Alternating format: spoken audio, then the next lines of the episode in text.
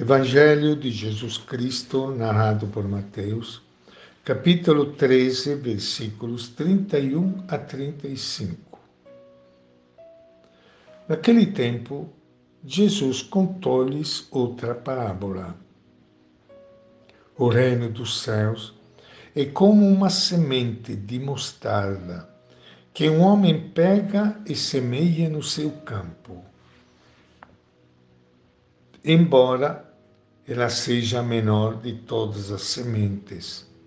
Quando cresce, fica maior do que as outras plantas e torna-se uma árvore, de modo que os pássaros vêm e fazem ninhos em seus ramos.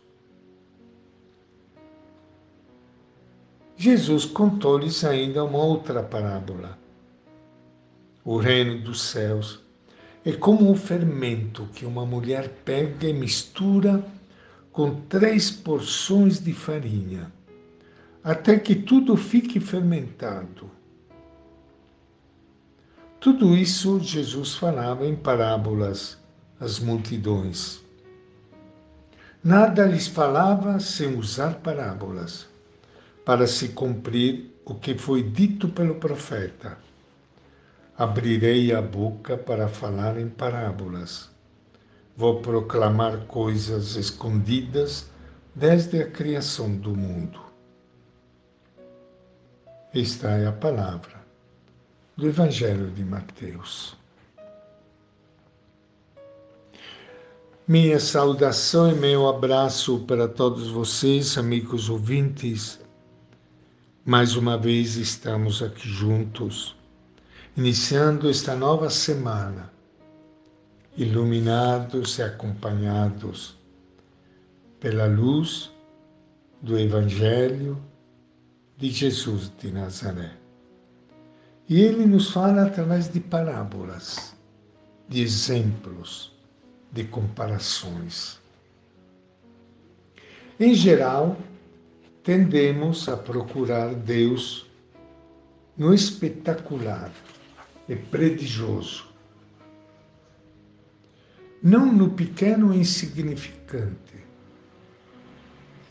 Por isso é difícil para os galileus acreditar em Jesus quando lhes dizia que Deus estava já agindo no mundo. Onde se podia sentir o seu poder? Onde estavam os sinais extraordinários de que falavam os escritores apocalípticos. Jesus teve que ensinar-lhes a captar a presença salvadora de Deus de outra maneira. Descobriu-lhes a sua grande convicção. A vida é mais do que o que se vê enquanto vamos vivendo numa maneira distraída, sem captar nada de especial, algo de misterioso está acontecendo no interior da vida. Jesus vivia com essa fé.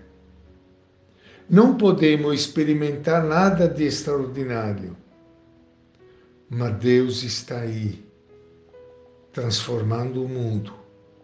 A sua força é irresistível.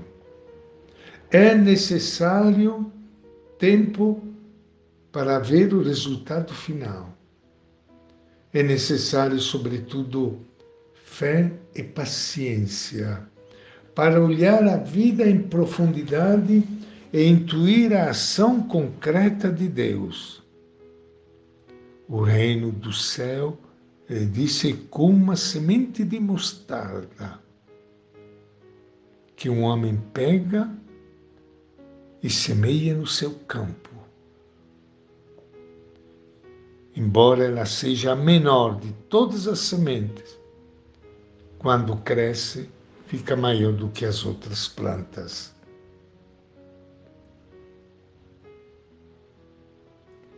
Talvez tenha sido a parábola da semente de mostarda a que mais o surpreendeu. É a menor de todas, como a cabeça do alfinete, mas com o tempo converte-se num bonito arbusto, até se tornar uma planta. O desconcerto teve que ser geral. Os profetas não falavam assim. Ezequiel comparava-o com um cedro magnífico plantado numa elevada e excelsa montanha, que lançaria uma frondosa ramagem e serviria de abrigo a todos os pássaros e aves do céu.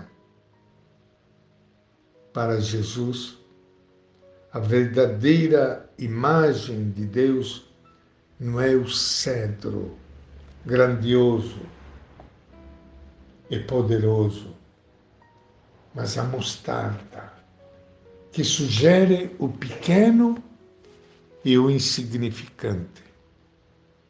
Para seguir Jesus, não tem que se sonhar grandes coisas é errado seus seguidores procurarem uma igreja poderosa e forte, que se impõe aos outros.